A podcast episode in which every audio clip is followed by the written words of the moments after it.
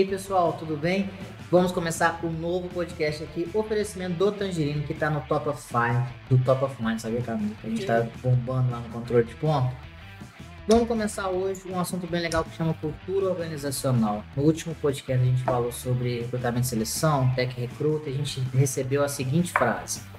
Acabou a relação da empresa com o funcionário quando o fit cultural acabou. E aí a gente falou, pô, vamos trazer duas pessoas especialistas para falar de cultura organizacional. Uma galera que já viu o Tangerino Talks no passado vai lembrar, né? Que a gente já trouxe, que a gente está aproveitando os bons convidados. Dica, se vocês estão vendo um cara que não voltou porque não foi legal. Então a gente está trazendo os bacanas. E também, e trouxe um complemento especial que vai ser a Denise. Vou deixar vocês apresentarem, falar um pouquinho. Ah, chama Denise, chama Camila, vai pra gente começar o nosso papo. Começar pela Denise, né? Para iniciar de... Prazer imenso estar aqui, João. Tô com a Camila, uma pessoa que eu adoro, uma amiga. A gente veio de verde combinando. é, aí, assim, né, me apresentar é uma coisa meio difícil. Chato, né? É estranho, né, se apresentar, mas eu vou me apresentar. Tenho 20 anos de, de experiência em recursos humanos, trabalhei 20 anos em empresas nacionais, multinacionais. Já fazem quatro anos que eu trabalho no mundo digital paralelamente ao mundo corporativo e agora eu estou exclusivamente no mundo digital, trabalhando com o meu LinkedIn e com as minhas outras redes sociais. Depois você vai deixar aí para seguir, seguir a gente, tem que seguir a gente. E é um prazer enorme estar aqui para conversar com vocês, vocês dois. E aí, pessoal, a Denise trabalhou. Imagina uma empresa grande do Horizonte, já, já teve lá um tempo, entendeu? Não Tô mentindo. Começa a virar dinossauro, né? Eu, ela pra lá. E aí depois tem uma coisa que eu não falei dos top of mind, né? Então não precisa falar que é especialista em carreira, né? E a outra, Denise, Denise não, Camila, né? Voltar a se apresentar pra gente. Obrigada, João. É um prazer estar aqui novamente e estar aqui com a minha grande best friend. Já foi minha chefe, inclusive. É um prazer dividir esse momento com ela, falar sobre um tema tão relevante que é a cultura organizacional. Hoje eu sou business partner no Inter mas já passei por diversas empresas e a gente vai conversar muito sobre cultura. Acho é. que tem muito pra gente falar. Passamos por duas em comum, né? Exatamente. exatamente, exatamente. Meninas, primeira pergunta. Eu acho que tem algumas coisas que ficam na moda durante o tempo. Então a gente tem mindset. Eu sou contra esse. Quando o cara fala mindset, eu já fico meio com preguiça, sabe? E hoje o pessoal tá falando muito sobre cultura organizacional. O que é cultura organizacional? É ambiente que você traz na empresa, os valores para a gente compactuar. Então, eu gosto, eu adoro tangerino, gente. Eu tô tangerino, então eu gosto dos valores dele, por aí vai. Só que eu vejo, a gente teve até uma conversa nos bastidores, né, Denise e Camila, que muitas vezes as empresas querem ter uma cultura organizacional, mas elas não entendem a realidade antes de chegar nesse primeiro ponto. Então, assim, temos que ter uma cultura organizacional. E aí que onde a gente vai mirar? O Google, as melhores empresas. A gente vai mirar no. A gente vai lá, como é que é o nome daquele prêmio? É, boas empresas para trabalhar. Os melhores, Great, Great Place to Work, né? Não, se Tem as melhores é, da exame. As melhores da exame, então eu vou copiar. Só que aí quando eles olham para dentro, existe uma grande diferença entre realidade e o que eles querem ser. Aí minha primeira pergunta para a senhorita Denise. Denise, como que a gente decide como empresa o que a gente quer? Muito boa sua pergunta. É, a primeira coisa, né, para formatar uma cultura organizacional é entender o, qual é a missão dessa companhia, né, qual é a missão dessa empresa. E aí moram, moram é, as raízes do que vai direcionar aquela companhia. Mas de que, que é feita uma cultura, né? Ela não é feita só de uma missão que está pregada na parede, ou de um propósito, de valores, ou de uma visão de, de médio prazo. É, uma cultura organizacional é feita principalmente de como você reconhece as pessoas, quais são os rituais que você tem nessa organização. E, e isso tudo, né, mais do que o que está escrito e do, mais do que, do que o que é dito, faz com que as pessoas entendam que cultura é aquela se é uma cultura voltada para o cliente, se é uma cultura voltada para o relacionamento, se é uma cultura voltada para a hierarquia, se é uma cultura voltada para pessoas, para inovação. E aí, João, assim, o que é muito curioso é que as empresas gastam rios e tubos de dinheiro para levantar uma cultura organizacional, trazem consultorias, fazem Esse treinamento é com líderes, diagnóstico. E o que que desmancha uma cultura, né? É o líder Porque se ele não pratica o que é falado, o que é pregado, dificilmente aquela cultura vai se manter em pé. É muito legal esse ponto que a Ade trouxe, porque eu gosto de falar muito que cultura não é uma bandeira do RH, né? É uma bandeira da liderança, né? Não é só o RH que tem que levantar isso. É. é. Se, o, se o líder não está abraçando a cultura, nada adianta. Se não vier de cima, não adianta. Então, o que, que você quer disseminar? Né? E eu gosto de falar muito isso, que cultura é a gente andando no corredor ali, a gente vai sentir, a gente vai, é perceptível, é intangível, mas é perceptível. E se a gente não trabalhar, tem uma cultura ali. Qual que é a cultura que você está querendo disseminar na empresa que você está atuando? Aí, Camila, fazer uma pergunta. Olha que eu te falei isso. Mas eu trabalho na empresa que não é essa captação. que tinha que tinha pintado todas as paredes, as missões, etc. Uhum. E um dos pontos era que nunca erramos ou acertamos sozinhos. Somos uma equipe. Só que se você errasse, cara, você tava na rua sim, ó, era rapidinho, você tava na rua. Então a gente via aquilo na parede e virava motivo de, de zoação. Chacota, né? Chacota. E era uma cultura que era pregada pra gente diariamente. Não que a gente ria da empresa, mas que a gente via que ela não condizia com a realidade. Uhum. Mas, para estar tá lá pintado na parede, o dono acha que aquilo ali é verdade. Como que chega pro. É, ou como o RH chega para uns donos e fala assim, cara, acho que você tá em Nárnia. Eu acho que, tipo assim, você acha que você tem uma, você tem uma realidade você tem outra. É, complicado, é complicado você falar isso com os caras, né? mas como é que a gente faz? Como é que faz esse, esse convencimento para ele entender que aqui pode até ser um dia, mas hoje não é. É melhor focar nisso aqui. Como é que é? É, tem a cultura que você idealiza e a cultura ideal. Então, às vezes, a cultura que você está idealizando é a cultura que está ali na parede, mas não é a cultura atual, não é a cultura que as pessoas estão disseminando. Eu penso muito acredito muito que a liderança, né, pode ser o RH que pode puxar o tema cultura organizacional, mas tem que conversar com o CEO, com os boards da empresa, no sentido de falar, de fazer o diagnóstico, falar, olha, o que as pessoas estão enxergando é isso daqui. É isso aqui que a gente quer, a cultura da empresa? Porque modificar uma cultura existente é um trabalho muito difícil, né, dele? Não é algo que acontece um dia para o outro. Tem uma resistência. Será que as pessoas querem realmente modificar algo? Ah, as pessoas, ah, os, ah, os colaboradores estão enxergando algo. Não, mas eu não quero que os colaboradores enxerguem isso. É, muito interessante o que você falou, porque é, mais do que um convencimento também, né, é, da, da liderança para baixo, as pessoas precisam realmente praticar.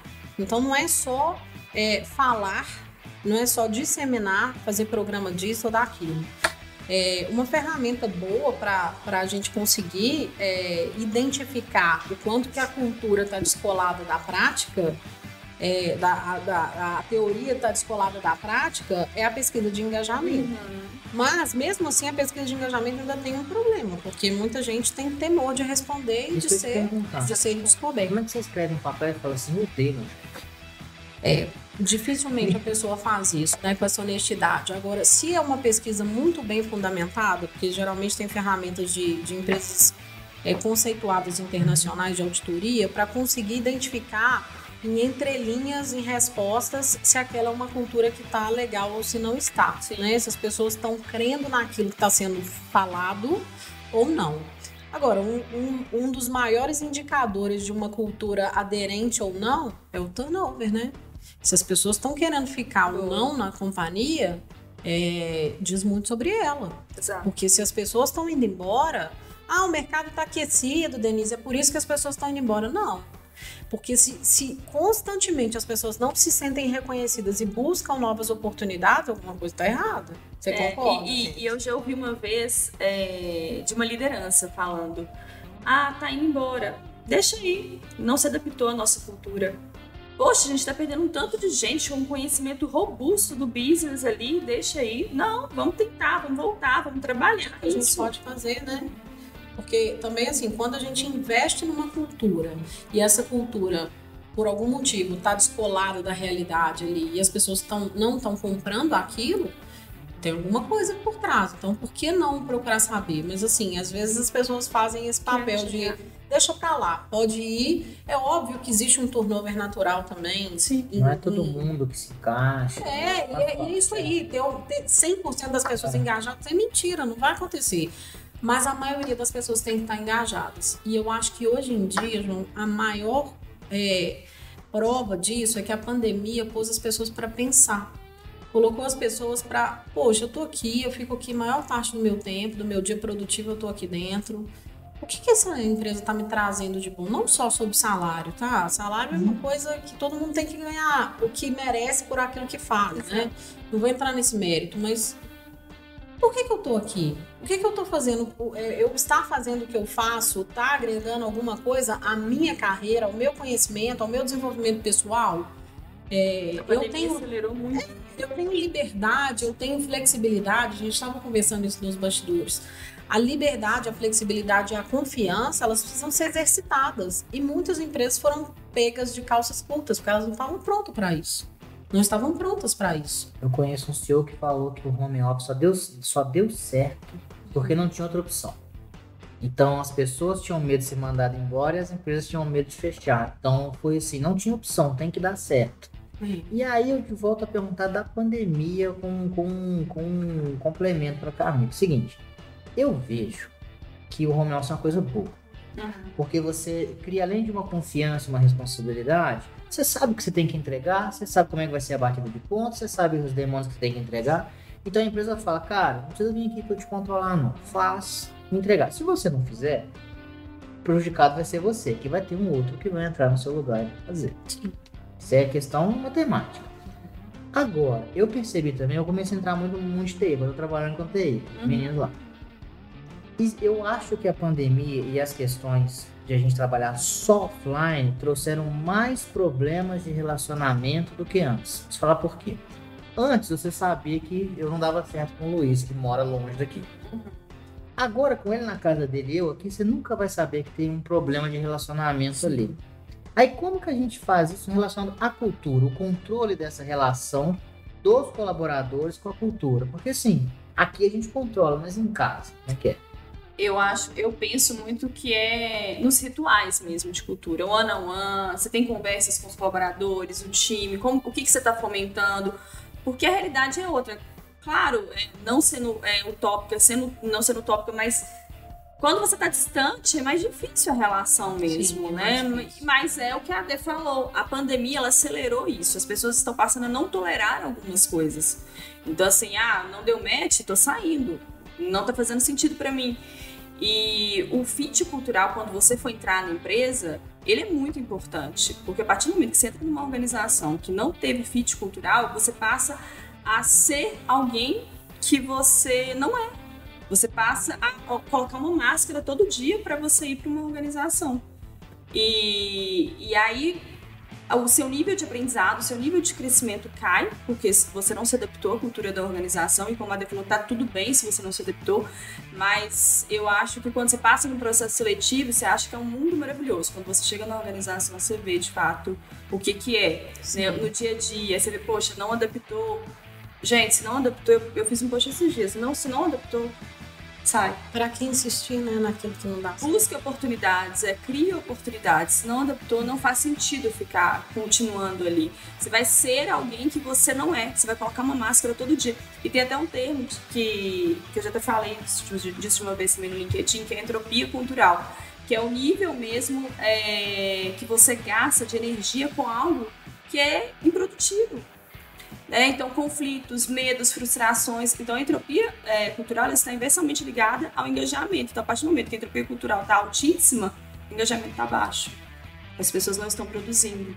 É. Só que as pessoas não param para conversar sobre isso, para analisar isso no dia a dia, né?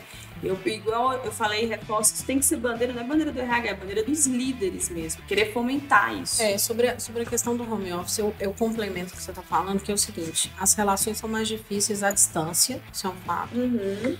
Mas é exercício da liderança também conectar as pessoas. E eu não acredito que esse, esse modelo 100% home office para todos vai funcionar. Eu acho que para pessoas diferentes, para situações diferentes, para tipos de trabalho diferentes, tem trabalho que precisa ser mais colaborativo presencial, mas de qualquer maneira, não oferecer nenhuma flexibilidade é uma coisa que me assusta. Porque cai na cultura de comando e controle. Por que, que você precisa das pessoas lá todos os dias? Para você verificar o que elas estão fazendo? Mas é, é, é, uma ilusão tão grande, porque assim, sinceramente, como meu, meu pai é, falecido diria, você sacode a árvore da Afonso Pena ali, tem um monte de gente que não trabalha, que finge que trabalha, presencial, inclusive. Eu, eu já presenciei uma vez um, um, uma pessoa que trabalhava comigo dormindo de olho aberto durante o dia no meio do trabalho. Então, assim, sinceramente, isso Exato. pode acontecer. Não é lugar. Não é garantia de, de produtividade, de trabalho de qualidade. Então, o que, que é? É a cultura de controlar e comandar. De achar que comanda e controla. E não funciona. Você consegue controlar todo mundo? Não, não consegue. E eu acho, eu acho que uma coisa legal, tem uns estudos de quatro dias, não sei, é uma brincadeira, não pode.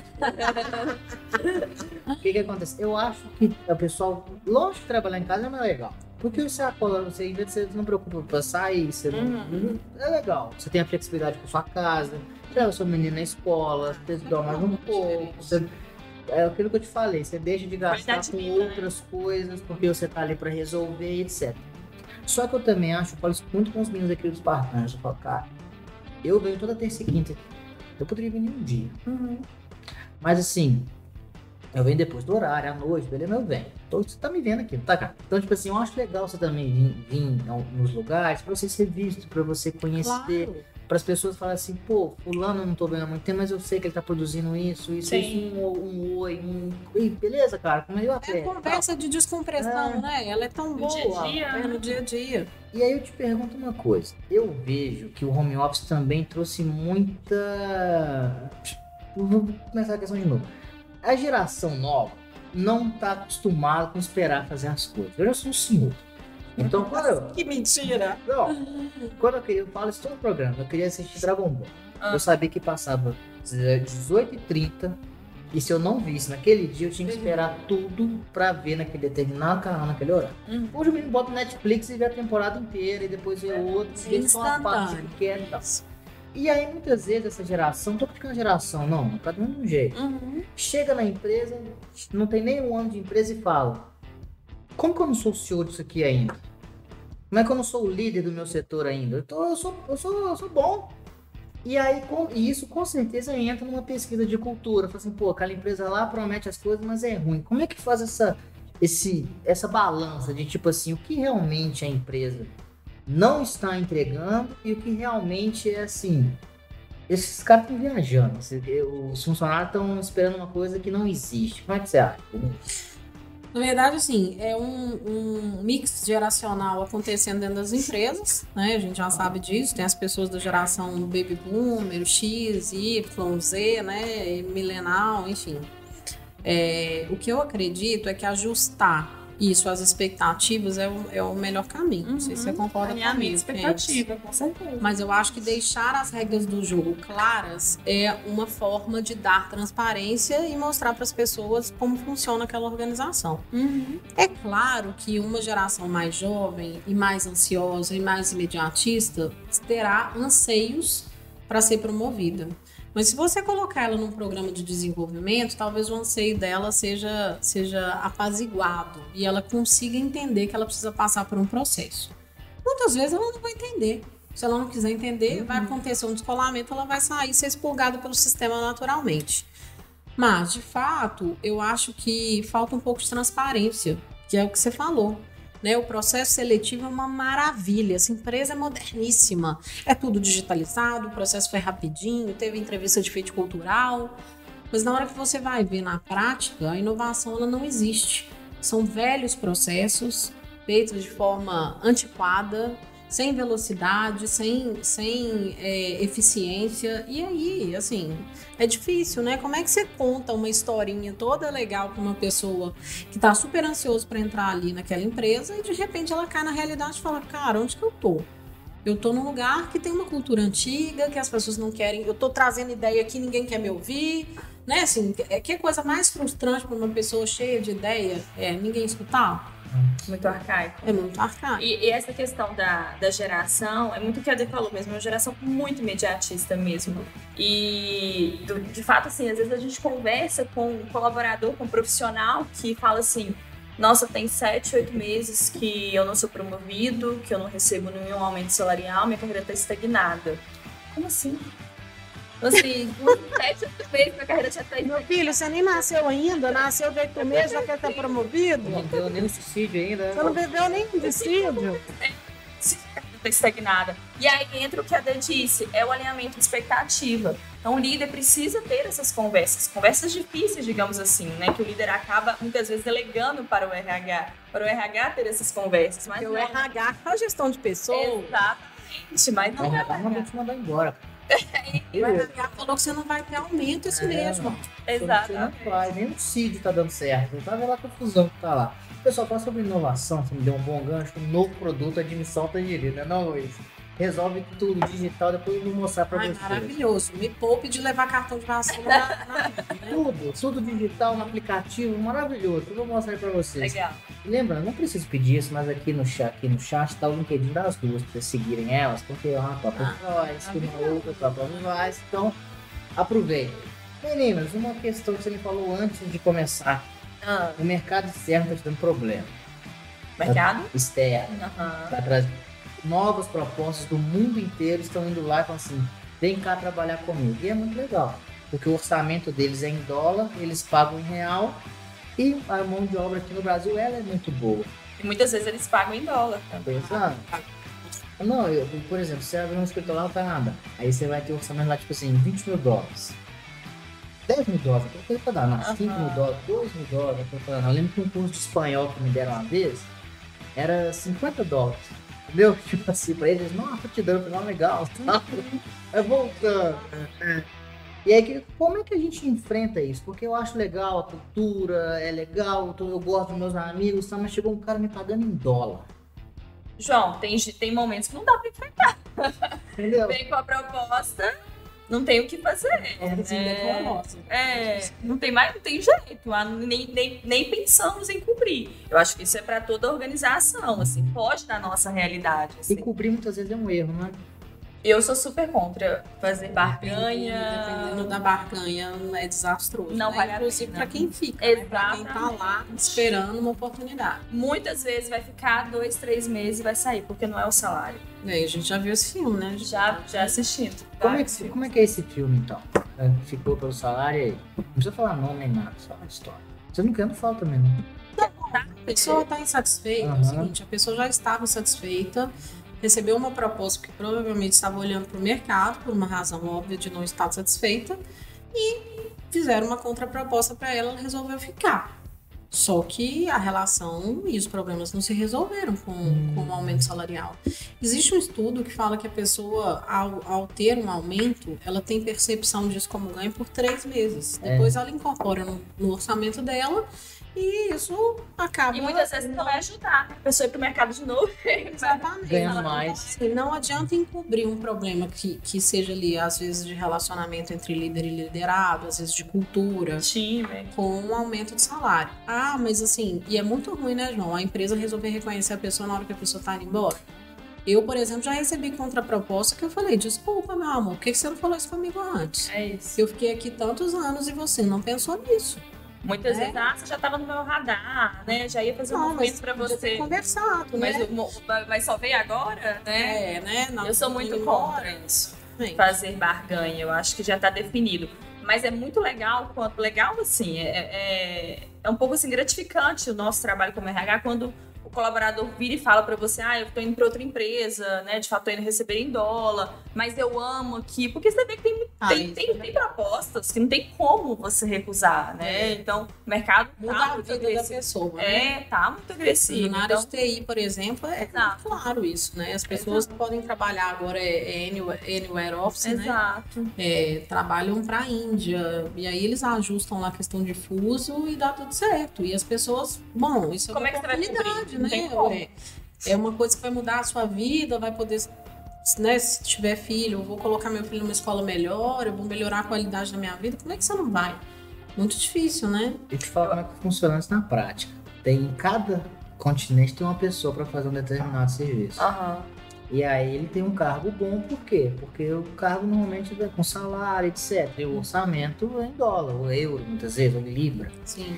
E aí o que, que acontece? Então a empresa tem 24 horas de entrega, sendo uma em cada região. Então tem alguém na Ásia. Vocês pensam que eu tenho? Tem um no Canadá, um no Brasil e na Índia. Então é 24 horas. Não. Aí. Na minha anterior era Brasil, Austrália e Chile. Então ia sempre tendo 24 horas. Só ó, você tá aqui nesse continente, então você pode atender aos Estados Unidos. Fechou? Fechou.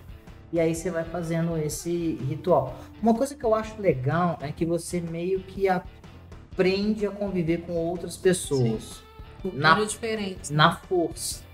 Por quê? Porque um cara, um chileno é diferente de um português, que é diferente um australiano, etc. A gente apanha muito com isso, a gente bate a cara muitas vezes, tipo assim, pô, posso fazer com você? Tal, tal, tal. E ao mesmo tempo, você se sente importante. Porque, eu vou dar um exemplo: você tá no supermercado, seu chefe te liga pra te xingar, te xinga, fala você é um animal. Só que você responde, ok, man, você começa a falar inglês. As pessoas elas assim, pô, o cara trabalha em inglês, tal, tal, tal, tal, tal, tal, tal. Você vai falar assim, eu tô te falando isso, eu tenho um amigo meu que fazia isso, ele ligava pro chefe dele pra combinar outro dia na frente da namorando, que era da Austrália. Aham. Ele falou assim, ah, amanhã nós vamos fazer isso, né? Pois é, não fiz, tal, tal, tal, e a menina, empresário, tal.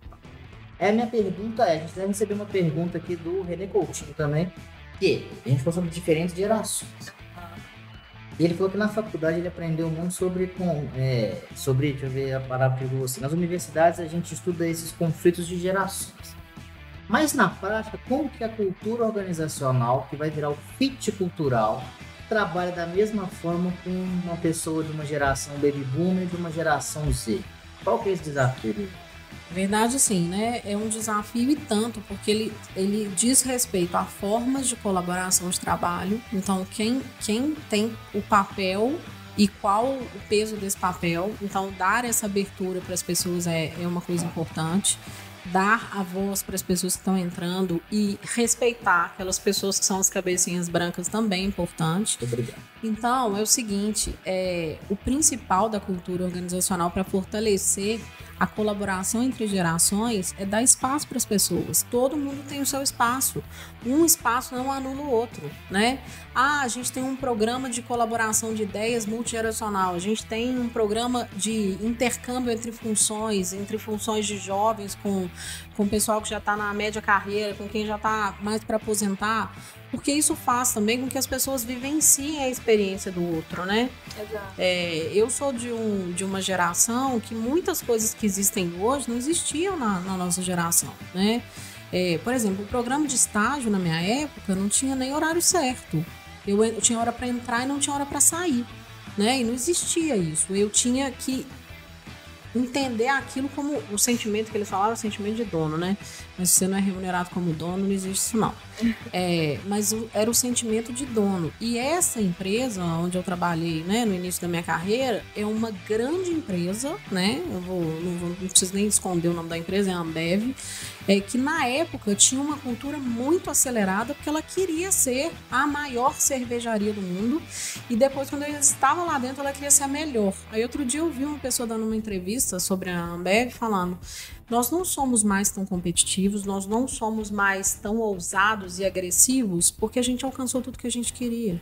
Agora é hora de Manter. de manter, de colaborar, de fazer coisas, de pegar projetos. Eles na pandemia eles fizeram um negócio sensacional, né? Abriram uma fábrica de, de respirador, fizeram coisas super disruptivas para o negócio de cerveja, né?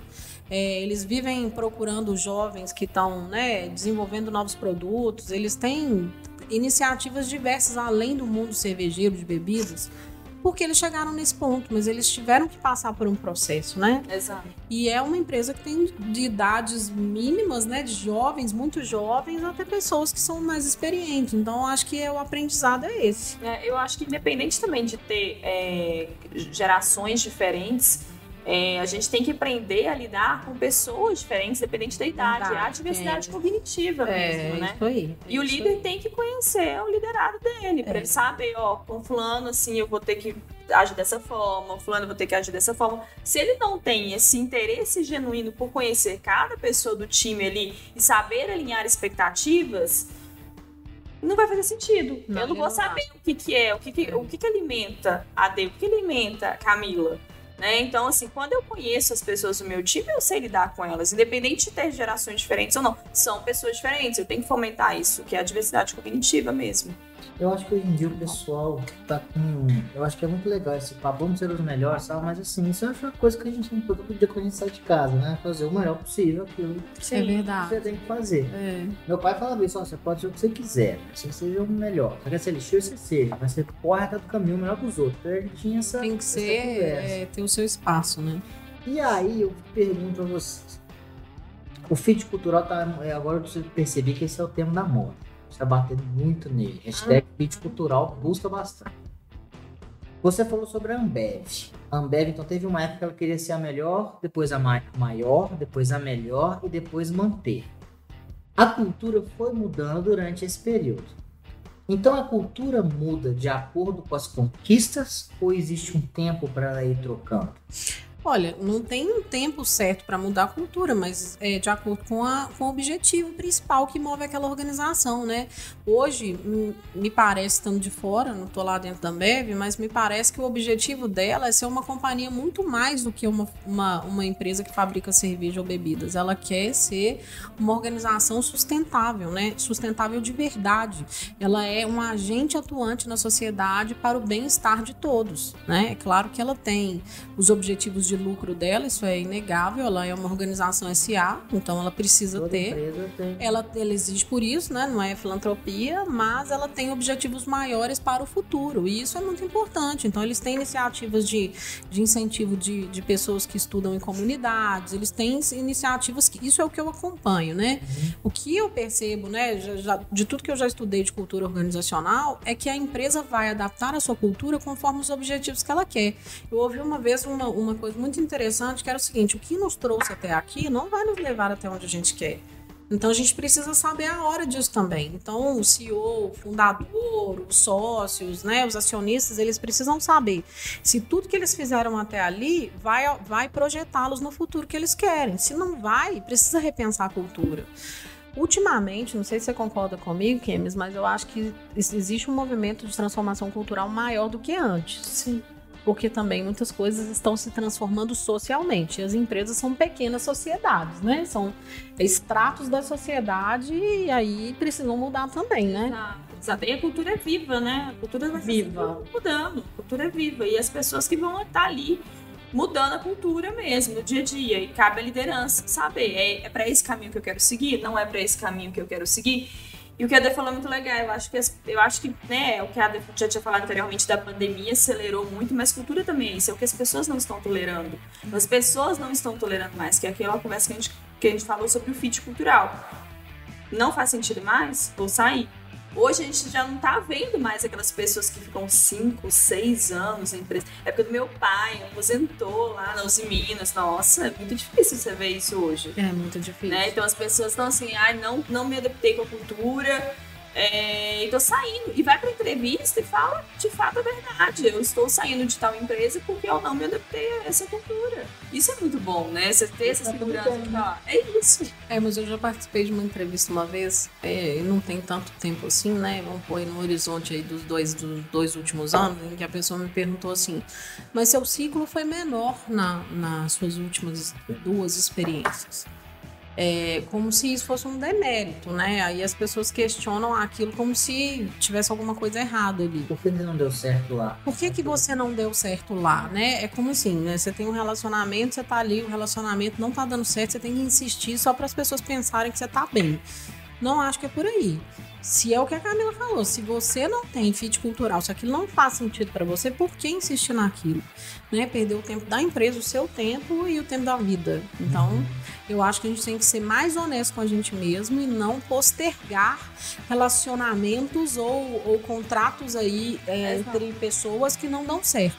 Quer ver um exemplo? O Quiet Kitten, que é um movimento que está todo mundo falando agora. Quiet Kitten sempre existiu. As pessoas desistiam silenciosamente, mas elas permaneciam nos lugares. Agora as pessoas desistem silenciosamente, não necessariamente para serem mandadas embora. Tem as pessoas que querem que o, o contrato de trabalho seja cumprido, porque o correto é eu entrar a hora que eu combinei e sair a hora que eu combinei, que é estabelecer regras. E tem as pessoas que desistem porque param de acreditar naquela cultura. Então, assim, é, de verdade, eu vou ficar num lugar o resto da minha vida porque eu não quero que as pessoas pensem que eu não fiquei lá muito tempo. É, eu, eu penso muitas vezes que falta as empresas, assim, é, serem mais estratégicas mesmo, porque a cultura vai ajudar a alcançar o objetivo estratégico da organização. E se você ter os- todos os seus colaboradores ali, todos os seus é, profissionais, empregados, todo mundo que não tá com o fit cultural, com a cultura que você está querendo disseminar na organização, a produção cai, o engajamento cai. E você quer manter essas pessoas dentro da organização? Eu acho que falta é, isso ser, de fato, uma pauta estratégica mesmo da É. organização. A organização ter esse olhar estratégico para a cultura mesmo. Eu acho um- uma, uma, uma- Só um comentário que você falou esse negócio de. Pô, você ficou pouco tempo aqui e tal. Eu, eu troquei de empresa, eu fiquei numa empresa em comum, eu fiquei sete meses lá. E eu fui pra outra. Então saí de um, fiquei sete meses nessa e fui pra outra. E aí quando a pessoa tava me recrutando, ela falou assim comigo exatamente isso, pô, mas você tá aí há pouco tempo, né? Então é, você tá aí só há sete meses, então foi uma má escolha de carreira e tal. Eu falei, não, vocês me ligaram, eu não só esperava, não. Vocês me ligaram, me viram meu LinkedIn, me ligaram, eu não fiz quê, uma né? proposta. Não vou mentir. Se eu tivesse satisfeito 100%, eu não estaria olhando outra coisa. Então não considero uma falha, uma, uma, uma escolha ruim. Só que apareceu uma outra coisa. Eu quis ir. Vocês me pagaram melhor, eu achei mais legal. Então, assim, eu também acho que tem muito, mas na hora eu pensei, pô, vai ficar lá sete meses, um negócio tal. Bom que teve um outro para preencher. Então, existem alguns paradoxos também nesse período. E aí, realmente, fazer uma pergunta. Eu vi uma frase hoje, o o Capelo que me falou, que um autor falou. O Capelo é um amigo nosso aqui. Eu vou dar mérito pra ele, porque eu esqueci o autor. Maravilhoso. Ele falou comigo assim, João, a gente é responsável pelo que a gente cativa. Então, se você criar altas expectativas, você vai ter que lidar com altas Um expectativas. pequeno príncipe esse livro. Pequeno príncipe? Hum. Então, acho que é isso Tu te mesmo. torna responsável, te torna responsável por aquilo que cativas. O RH cativou. Então ele se torna responsável pela cultura. A gente falou que é os líderes, tá a empresa inteira e tal, mas o, o que subiu lá e contou para todo mundo foi o RH. E aí aconteceu algumas coisas nas empresas, ou vocês perceberam que o que o RH alinhou com a diretoria foi mudando com a dificuldade, né? A empresa falou, ah, isso enche muito saco, vamos mexer com isso mais não. Como é que a gente lida com isso que a gente cativou? Primeiro, isso é. Esse filme também eu já assisti, né? O RH puxou lá, puxou a bandeira para falar de cultura, mas como eu já falei, não é uma pauta do RH, deve ser uma pauta de toda a liderança. Mas pode ser que no meio do percurso aí algumas coisas ficaram desalinhadas. E aí tá saindo fora daquilo que você ali fez o compromisso da cultura que você gostaria de seguir. Então eu acho que é muito mais assim, é, o alinhamento ali frequente. Mas não é o RH que tem que ser cobrado, Todo né? mundo, Todo mundo, né? Porque é um Exatamente. compromisso organizacional, do qual todos Exatamente. fazem parte.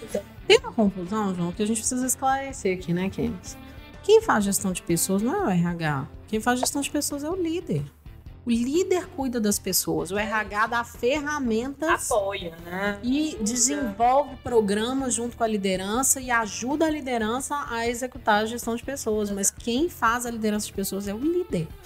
E, infelizmente, as pessoas confundem isso ou preferem confundir, porque aí eu mesmo da fácil. responsabilidade, exatamente. As pessoas Ai, evitam as conversas difíceis, né? Evitam, é. Eu já, eu já tive liderança que pediu, vamos ali porque eu preciso desligar o fulano e eu quero que o RH esteja junto. Né? Porque ter uma conversa de desligamento é uma conversa difícil, mas isso faz parte do papel dele. Porque as pessoas também querem ser líder por causa do salário, Status. mas não por causa da responsabilidade, né? Do status, com certeza, né? Eu sou chefe, não sei o quê. Mas e aí, a responsabilidade sobre as pessoas que estão com você? Você quer também? Porque a gente lida com pessoas, a gente escuta história triste, a gente tem gente com síndrome do pânico, a gente tem gente que não tá afim de trabalhar, tem de tudo, né? Então, basta saber se você quer ou não lidar com aquilo. O trabalho de cultura ele tem que ser muito genuíno, né? Ele não pode É. ser algo assim forçado, algo, ah, vamos fazer e pronto. Não, tem que ser de verdade, genuíno. A gente Uhum. quer mudar, a gente quer ouvir o que foi dito no diagnóstico, né? A gente quer, a gente quer seguir por esse caminho aqui. Pode ser que a gente siga por um caminho que não é o caminho que os colaboradores querem. querem. E aí, como faz? Que os colaboradores não estavam esperando ou Alinhando, querendo. Exatamente. Podemos perder talentos. Então, assim, é um trabalho que tem que ser Interessante isso que você falou. Transformação cultural é um processo em que é, as pessoas vão aderir, aderir imediatamente a um grupo, uma parte vai navegar ali numa zona de conforto e vai ser levada, e tem uma parte que não vai aceitar e vai sair. É, só que neste processo, igual você falou, né, Kemis, o diagnóstico vem e o diagnóstico é feito externamente, geralmente, né? Uhum. Aí a alta liderança fala: ah, não, tudo bem, vamos fazer, mas não é o que eles concordam. É, vamos fazer quem mandar. É, mandaram, falaram pra gente que é melhor Mas fazer assim. Mas se não for algo que eles acreditam, que eles vão comprar de fato, é é rasgar o projeto e pôr na lixeira, porque não vai funcionar. Não vai. E aí você, caminha por de burnout.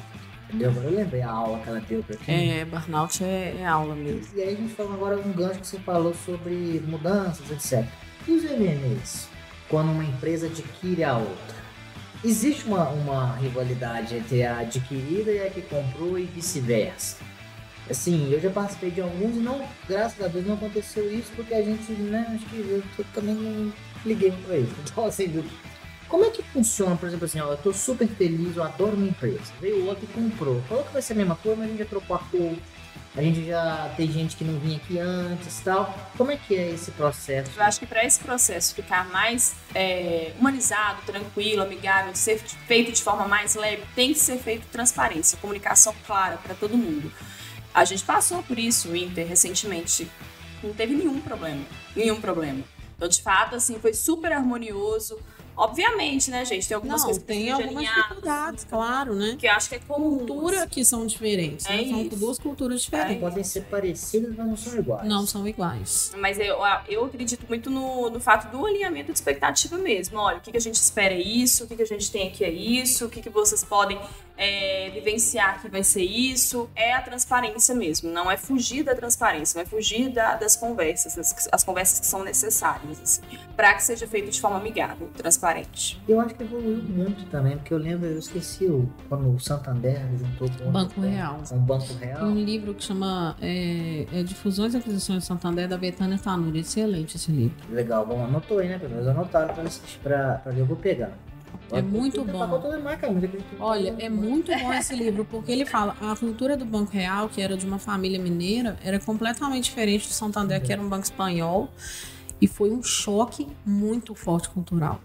O pessoal que trabalhava no Banco Real sentiu muito, sentiu bem, assim, porque era uma empresa mais paternalista, uma empresa mais cuidadosa com as pessoas, e o Santander tinha políticas, né, de, de uma multinacional. É, gera um impacto muito grande. E aí, eu- aí todo mundo lembra disso quando vai falar de fusão. Eu lembro que um amigo meu, a mãe dele trabalhava lá e eu tinha como Santander. Aí não sei o que aconteceu, eu falei, pô, eu Santander, mas o Santander é um lixo. Por quê? Ah, o Banco Real teve isso. E aí todo mundo tem aquele medo da mudança. Só que hoje eu vejo que as empresas estão preocupando mais antes de juntar. Porque, tipo assim, nós estamos juntando com a câmera, vai estar tudo igual, não vai ter isso, não vai ter aquilo, etc. Mas assim, como um, um ponto, um, um, um, dar um exemplo assim bem bobo. Hoje em dia a gente tem muita gente que trabalha como CLT, muita gente como PJ, muita gente como Uhum. já dá uma, uma confusão ali na, na gestão quando o cara é PJ e o cara é CLT. Sim. Aí você juntou todo mundo no mesmo balaio. Então você vai ser da empresa A, você vai ser da empresa B, mas nós vamos fazer o C aqui que vai ser legal. A liderança, ela tem que seguir, ela pode acreditar, ela pode falar que vai ser uma coisa boa, tal, tal, tal. Mas, por exemplo, se o líder que ficou é de A ou B, muitas vezes ela fala, pô, mas ele tá protegendo fulano que já era anterior. Uhum. Como é que faz essa passagem de bastão também? Porque não pode ter só cacique, alguns vão cair. Como é que a gente faz? Líder que sobrepõe, né? Duas É. lideranças iguais. Dois, dois coordenadores de sucesso do cliente. Mas não tem um cliente, entendeu? Assim. João, eu acho que não tem assim é, fórmula, receita mágica mesmo, assim, pra fazer. Assim. Pra mim, assim, é, é os alinhamentos, são as conversas que são necessárias serem É, mas assim, provavelmente assim. alguém vai ser Vai escolhido e eu acho que o cuidado que eles têm que tomar com, a, com essa transição é aproveitar o outro talento, né? Sim. De alguma forma, se é um talento, né? Exatamente. Eu tenho dois talentos na mesma posição. Poxa, eu estou reestruturando, vai ser uma empresa maior. Eu poderia deslocar essa pessoa para fazer uma, uma outra coisa, uma nova missão, para as pessoas não ficarem com sensação de perda também, né? Porque todo mundo que tem uma cultura fundida, e aí eu brinco assim, né? Mente forte domina mente fraca. Às vezes a empresa maior é, é dominadora, né? E vai, e vai determinar as regras dali. Mas Sim. então. E poxa, às vezes na conversa, assim, faz uma transferência lateral mesmo, a pessoa vai para uma outra área. Exatamente, tá dá uma nova né? oportunidade. Conversa né? sobre carreira, exatamente. Mas pode ser que tenha um que fique. Sim, pode ser, ter gente que seja. ah, as pessoas entendem isso como rebaixamento. Eu não entendo. Pode ser que ela vá para uma função mais técnica e, e- e não de, de não liderança e passe a ser referência a alguma coisa ou vá desenvolver um novo produto, né? Então, assim, acho que tem, tem oportunidade. Exatamente. é. E como é que foi sair da- da- das empresas privadas e trabalhar no mundo digital? Olha, tem sido, né? Na verdade, não foi ainda, porque é um É, processo, né? É porque eu ainda tô aprendendo a trabalhar no digital. é, primeiro, né? O meu tempo era 100% preenchido, porque eram 200 reuniões, era e agora eu preciso organizar o meu tempo de uma forma produtiva, mas que eu também tenha qualidade de vida, que é o que eu busco tanto. É, é desafiador, tem muitas coisas que eu preciso aprender, estudar, mas eu vou te falar uma coisa. Eu não sei porque eu não fiz isso antes. porque tem sido muito gratificante para mim. É, primeiro que eu posso me conectar com as coisas que eu acredito mais, né? Então, é, o LinkedIn não era uma ferramenta monetizável, ele está se tornando. Sério, Fabrício? Não, não, não tinha uma monetização muito clara, né, Kemis? Assim, Exato. era uma coisa muito tímida. E hoje em dia a gente já faz trabalhos em, em colaboração com outras empresas, a gente como, né, quando a gente tem uma audiência e, e são trabalhos legais, porque não, são, não é qualquer trabalho, não é um- uma influenciadora divulgando um produto por divulgar. Eu faço um estudo, eu divulgo um artigo, eu faço um artigo em colaboração, eu vou num evento, eu participo, eu dou uma palestra, é diferente. Tem uma construção de conteúdo técnico que me deixa muito tranquila. É, e para mim, assim, tem sido muito gratificante. Eu passei 20 anos da, dentro de empresa, eu não via. Tinha empresa que eu não saía, não via o sol. É, e isso é muito significativo para mim, porque hoje eu consigo é, ver minha filha acordando, levá-la na escola.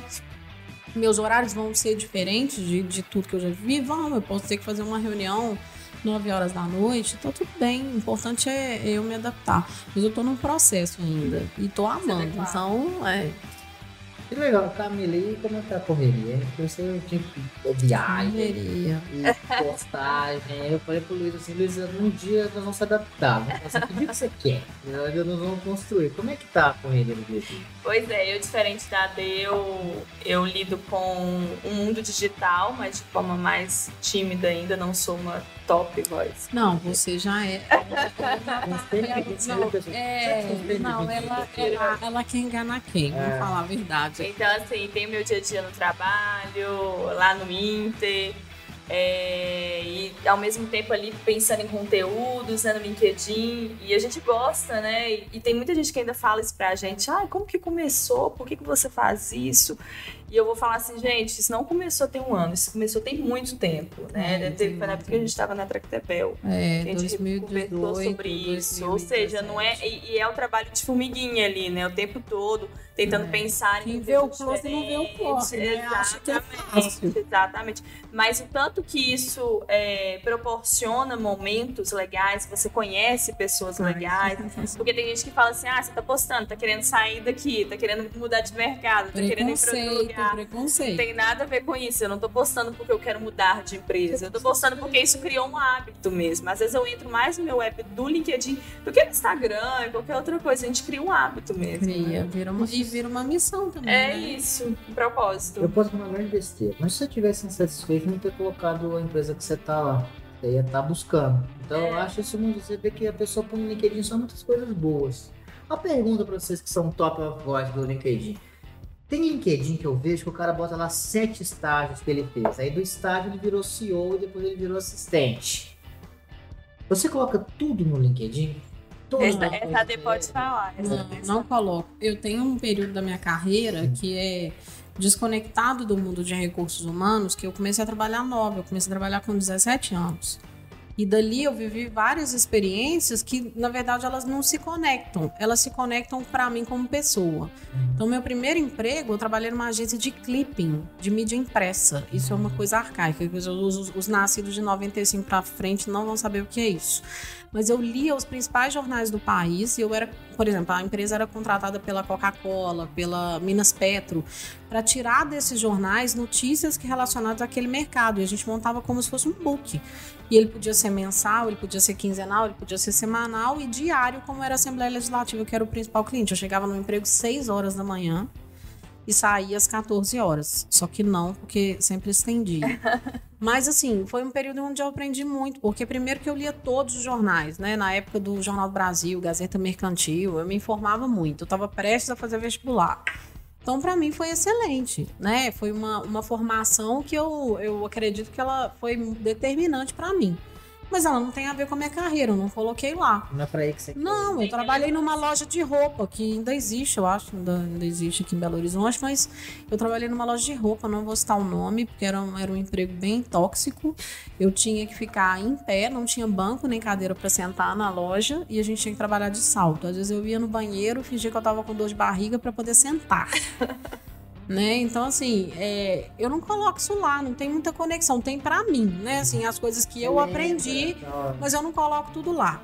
Mas às vezes as pessoas querem colocar para mostrar a trajetória inteira delas. Só que fica um pouco cansativo, né? Porque você vai ler tudo ali da pessoa, É. desde os primórdios. Então, É, e é legal o que o João falou, né? A- O cara lá que era um estagiário, depois virou CEO. E tem muita gente que entra assim, no LinkedIn só pra isso, né? Só pra ir lá, mudar o cargo, mudar o cargo e pronto, É. e nunca vê a pessoa não faz mais nada. E às vezes a pessoa nem mudou o cargo ainda, você foi promovido, tipo, hoje de manhã, hoje à tarde, hoje à noite, já tá mudando o cargo Por lá no LinkedIn, nem espera. É. Mas nunca postou, nunca movimentou nada, nunca curtiu nada, nunca comentou nada, nunca fomentou, fez networking genuíno mesmo. na É, isso é muito mesmo. importante, porque o LinkedIn, ao contrário do que se propõe a plataforma há muitos anos atrás, que era o currículo lá e as pessoas. É. Ela virou muito mais do que isso, né? Ela virou um lugar onde você troca, aprende, é, consome conteúdo, se conecta com pessoas em todos os lugares do mundo.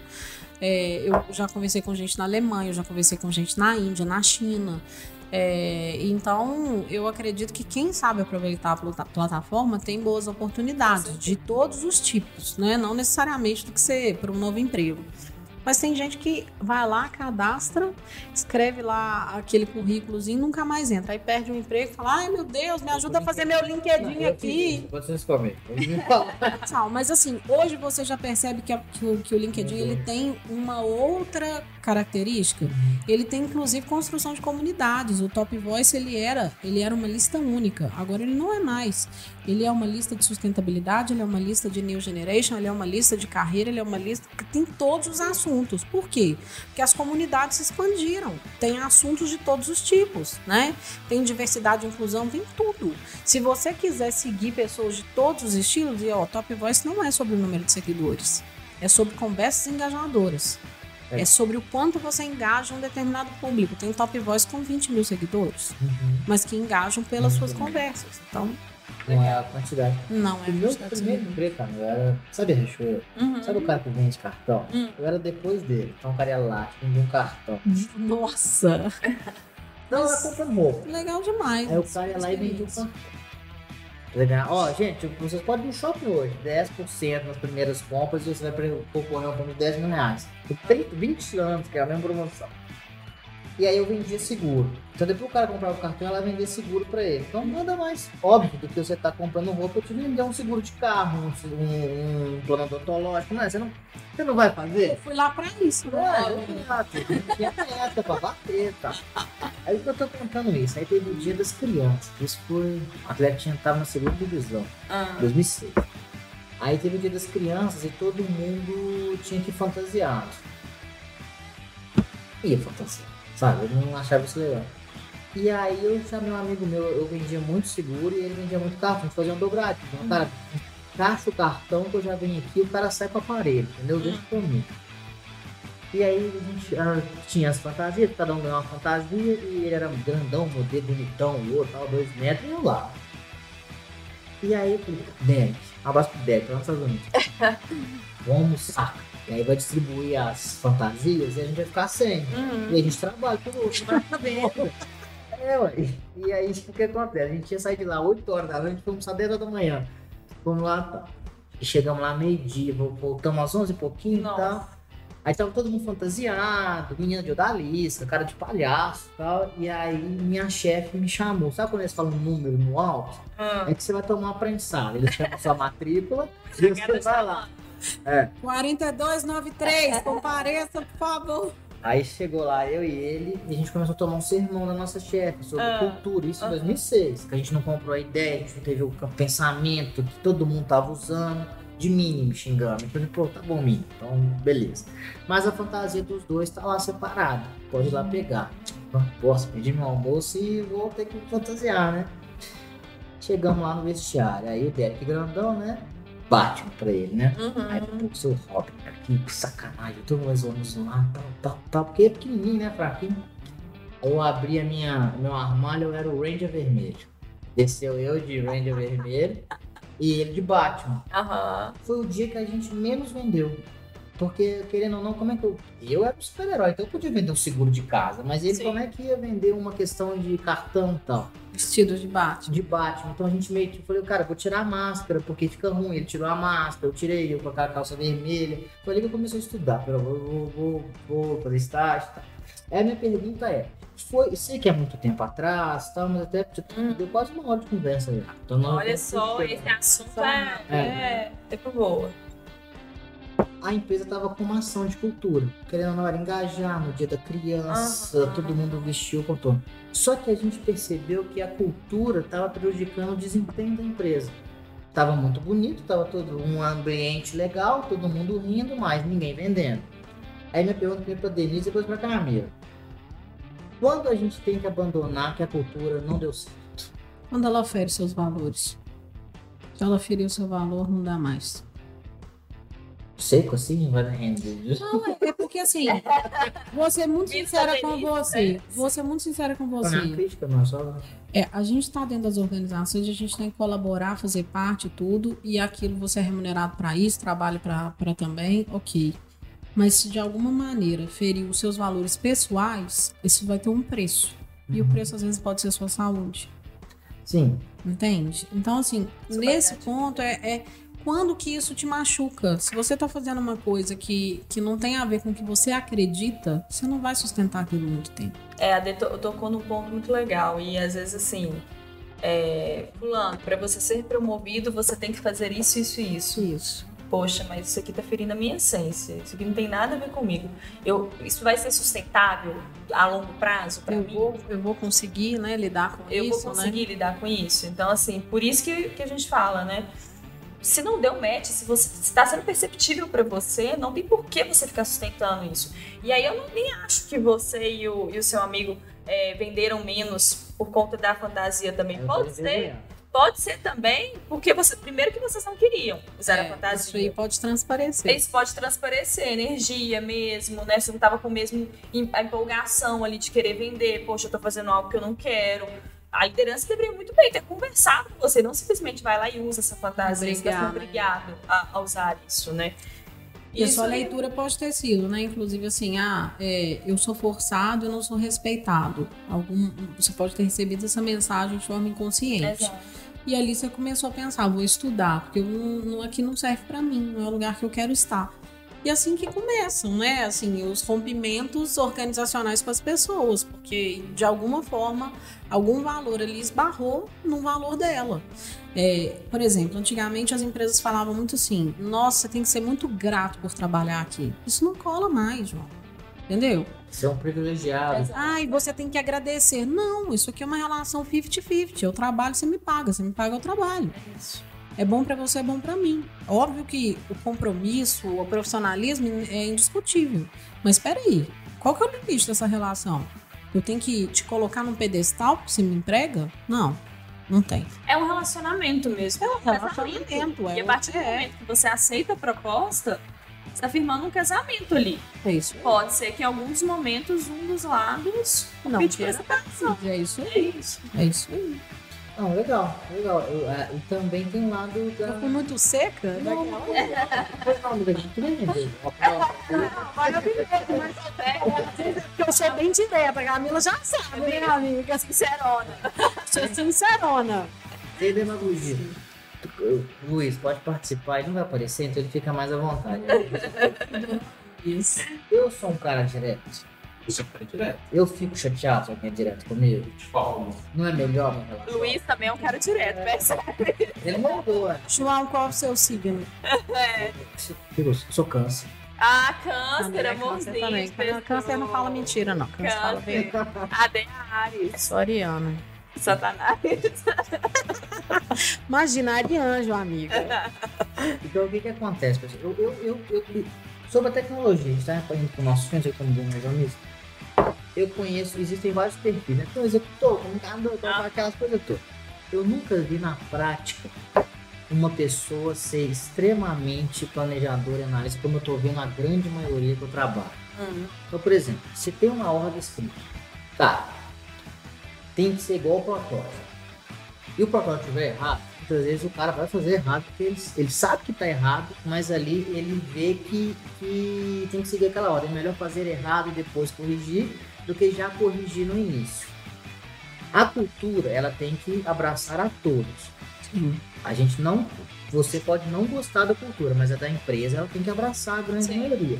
Existe uma, uma seleção, tipo assim, a minha a minha empresa tem mais esse tipo de perfil, então a gente vai ter uma melhor cultura indo para esse lado aqui. Vou dar um exemplo. A gente é totalmente. Tem, como é que é aquele argumento de startup que é famoso? É, acho que a Apple tinha, é sinceridade brutal. Você pode falar exatamente o que está acontecendo, só que tem gente que fala e chora depois.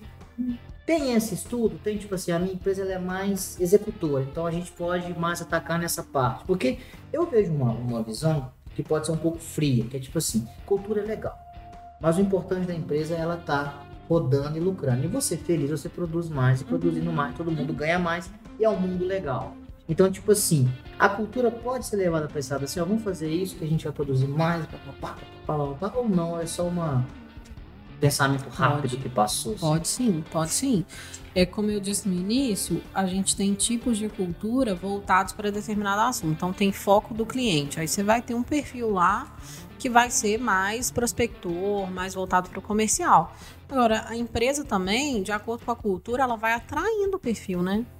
Então, assim, tem, tem empresas que vêm com uma cultura de fora, assim, vamos supor, Google, você falou, né? Vale do Silício. Uhum. As conversas lá podem ser mais diretas, né? Ou, ou uma Apple, por exemplo, que o Steve Jobs era um cara extremamente diretivo, é, às vezes tido como grosseiro, mas eu não tenho dúvidas que isso é uma, um, um- uma- um estilo que predomina na empresa, né? É uma empresa voltada para inovação, mas que é, é, preconiza e, e aplaude esse tipo de coisa, né? Porque é normal ser assim lá. E, e vou ser sincero, eu já trabalhei em duas organizações, uma era siderurgia e a outra era uma cooperativa médica. E o estilo era muito diferente, porque no meio da engenharia, as pessoas não mudam de roupa e falar para você ficou ruim. Não quero, não gostei. E eu fui, eu fui forjada nesse estilo. Quando eu fui trabalhar no meio médico, onde as pessoas têm uma síndrome sim do melhor aluno, de um, de um primor pela qualidade, tudo, mas são mais polidas, são mais cuidadosas, eu senti. E às vezes eu sentia a falta de alguém falar assim, ó, Vambora. tá uma bosta. Aconteceu Vamos. a mesma coisa comigo que eu fiquei 10 anos na construção civil, eles ficam falando que eu faço todo o programa. Mas eu fiquei 10 anos na construção civil, de chão de fábrica mesmo. Ah, isso te formou. E aí eu saí pra. Aí eu fui pra TI. Aí eu você chegava e falava, "Ah, isso aqui tá errado. Eu chegava e falava, você não pode falar que tá errado. Você falava assim, vamos verificar isso aqui. E eu apanhei muito até acostumar que a cultura é diferente. É. Mas não todo mundo tem que entrar nessa cultura, Camila. Como é que funciona? O RH? O RH Por isso que eu não, falo. Voltando, deixa eu melhorar. O RH foi lá na construção civil e me Ah. contratou. Então eu era de um determinado tipo. Os valores e tal podiam contribuir, porque a gente tinha a mesma coisa, me chamaram. Mas e o fit cultural? Eu cheguei lá e todo mundo era diferente.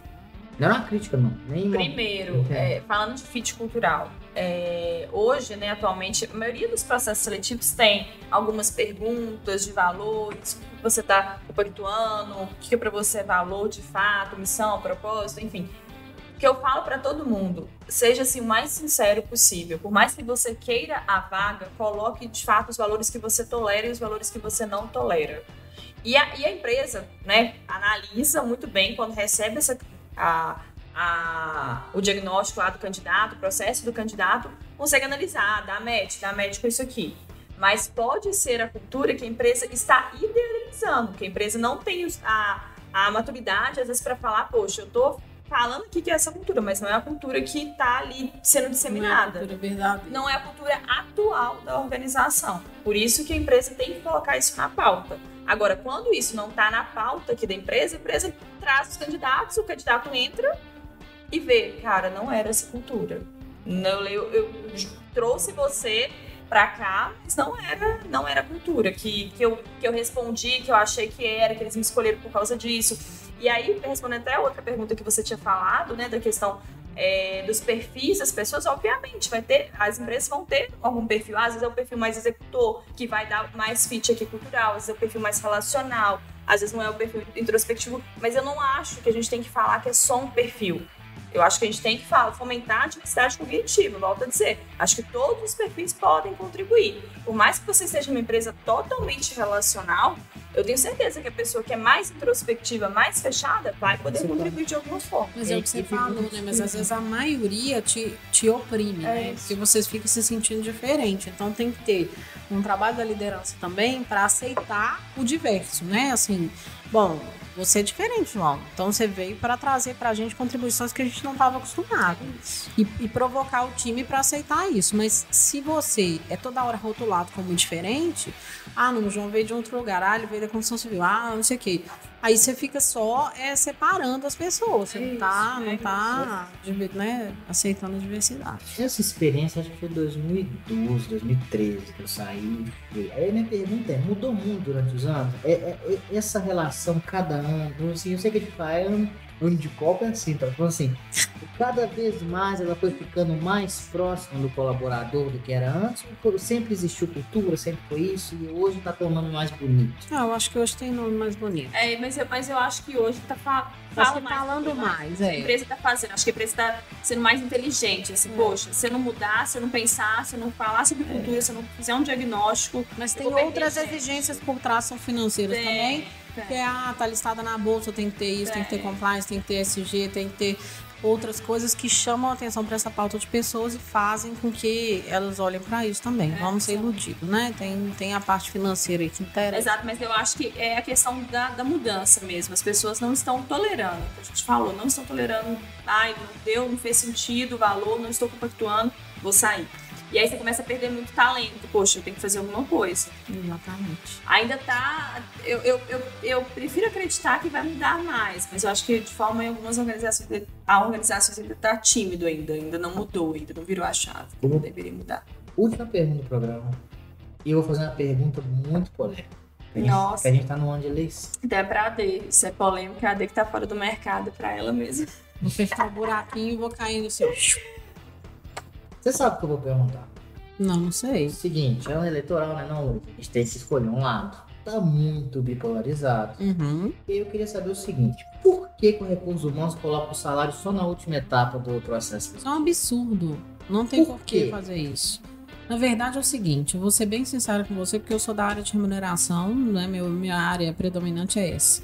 Sabe por que, que a, área de, a área de seleção é autorizada a colocar o salário no final? Eu sempre sabia. Vou te contar. É porque, na verdade, ela tem uma faixa salarial para colocar naquela vaga.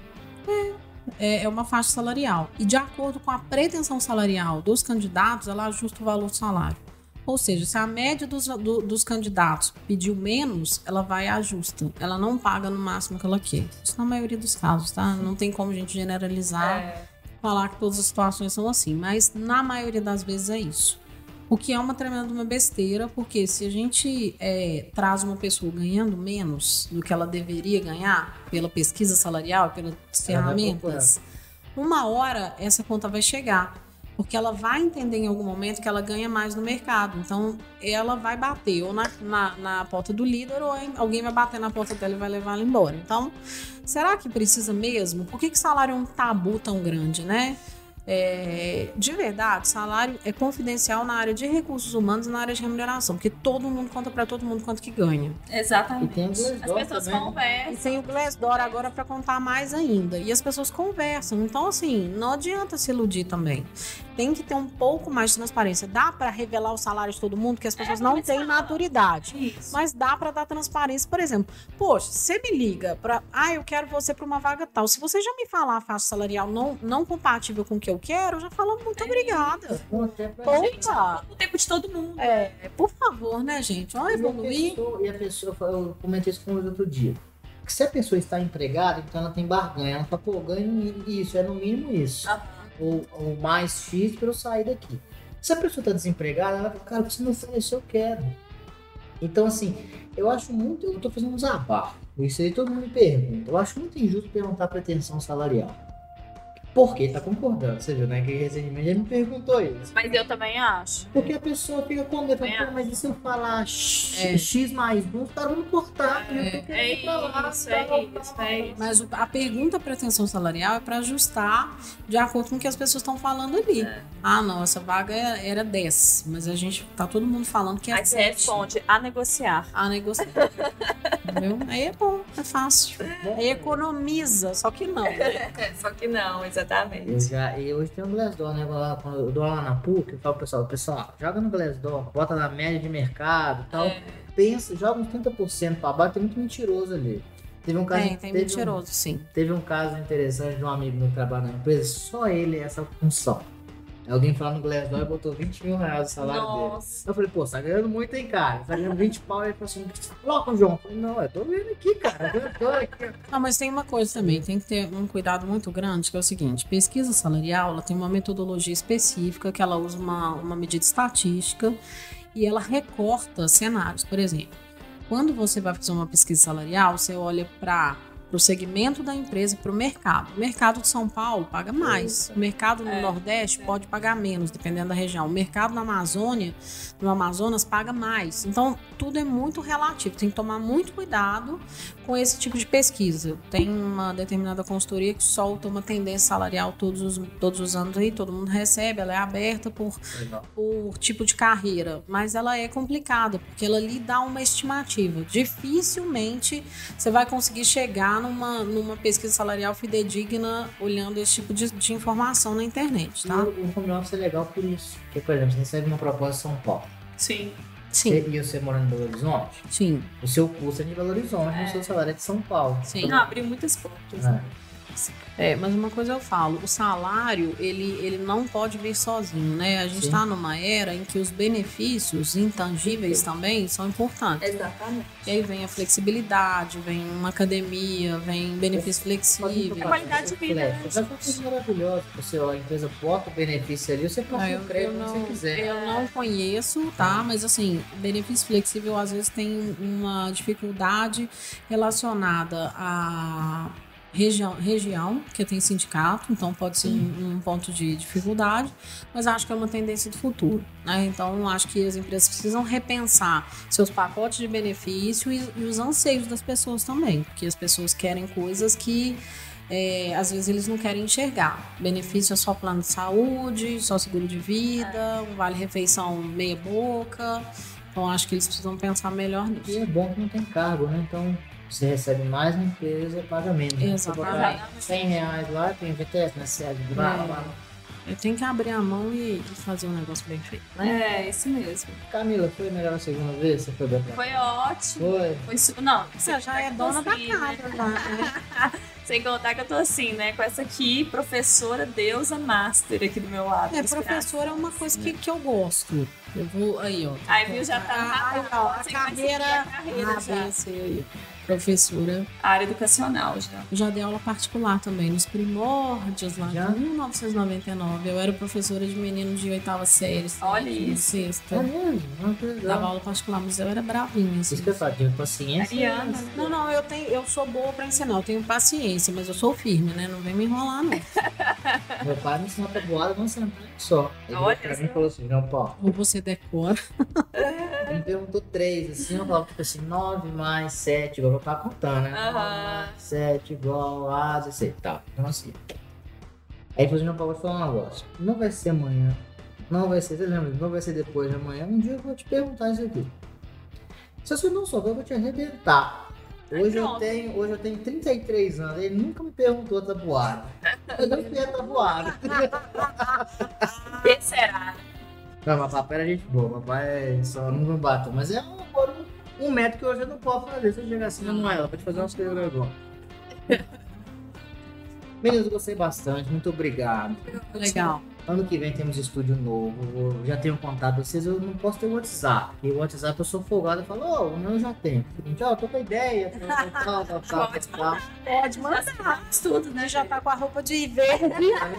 Vai mudar a paleta de Na cores. próxima vez a gente vem de Você vem de todo verde, tá, João? Não, Não, não. A gente, vai ia colocar. A gente ia fazer em outro andar. Aí ele falou assim, João, vamos arrumar um pano pra botar lá na mesa de vidro pra não dar reflexo. Ah. Vamos arrumar um pano verde. Já fica tudo combinado. Fechou. Querem fazer algum complemento ou posso fechar? Quero simplesmente agradecer mesmo pelo convite. Foi um prazer estar aqui, principalmente com a AD. É, e eu acho que é um tema assim. é, fica só um recado mesmo para as pessoas que depois vão ouvir, vão assistir. Mas assim, se você entrou em uma empresa, alguma organização que você viu que não faz sentido a cultura para você, não está alinhado com a sua cultura, com os seus valores, não espere por muito tempo. Né? Busque oportunidades, crie oportunidades. É, a vida é muito breve, assim, pra gente permanecer onde não tem possibilidade, num lugar onde a gente vê que não faz mais sentido pra gente. Verdade. E é mais fácil você mudar do que a, empresa. Sim, eu falo isso muito, é, cara. sim. Se você não gosta, é mais fácil você ir embora. Não é, É, e ficar reclamando também e Hum. atrapalhando não é, não é legal, né? tem que encher o saco. É Não gosto muito, Denise. Queria agradecer também uma oportunidade maravilhosa estar aqui com você, minha amiga querida do meu coração. E assim, né, gente? Me sigam, me curtam, comentem, Isso mandem mesmo. mensagens, façam parcerias. Estamos aqui. Então, pessoal, primeiro, muito obrigado a presença de todo mundo. O programa vai estar na íntegra lá no Spotify, no nosso canal. A única coisa que eu vou pedir para vocês é seguir o nosso Instagram, que é Let's Talks, o podcast. O O podcast. podcast, primeiro, porque não tinha o, o completo. E segundo, ficou mais legal. Não ficou, cara? Ficou. O podcast. bem. que é o principal. Lem- Segue lá, a gente vai colocar os vídeos das meninas. A gente também vai lançar os cortes deles. A gente vai passar para vocês colocarem, se quiserem, em todas as redes Ah, sociais. Claro, com certeza. Pessoal, acesse na minha página do Tangerino, volta lá no of Mind, controle de ponto. A gente tá bombando vários produtos novos. A gente tá Legal. voando Tangerino. E o mínimo que eu peço é: não se esqueça de se inscrever no nosso canal, se inscrever, esqueça de curtir o nosso vídeo, se inscrever no canal, marcar o sininho para ficar por dentro dos cortes. E a gente se encontra na próxima terça-feira com um novo assunto. Sabe qual vai ser, Camila? Não, qual? Nem eu, Camila. A gente vai pelar a pauta, a gente tem que ter. Mas a gente vai, a gente vai sair um pouquinho do RH, vai pro marketing e Ah, tal. legal, pra depois legal. Falar legal. É isso. Vários É isso temas. aí. mesmo. Obrigado, meninas, e espero todo mundo na próxima terça-feira. E você também, novo convidado, que nós vamos descobrir. Muito bom. Obrigada, Obrigada. beijo. Boa noite.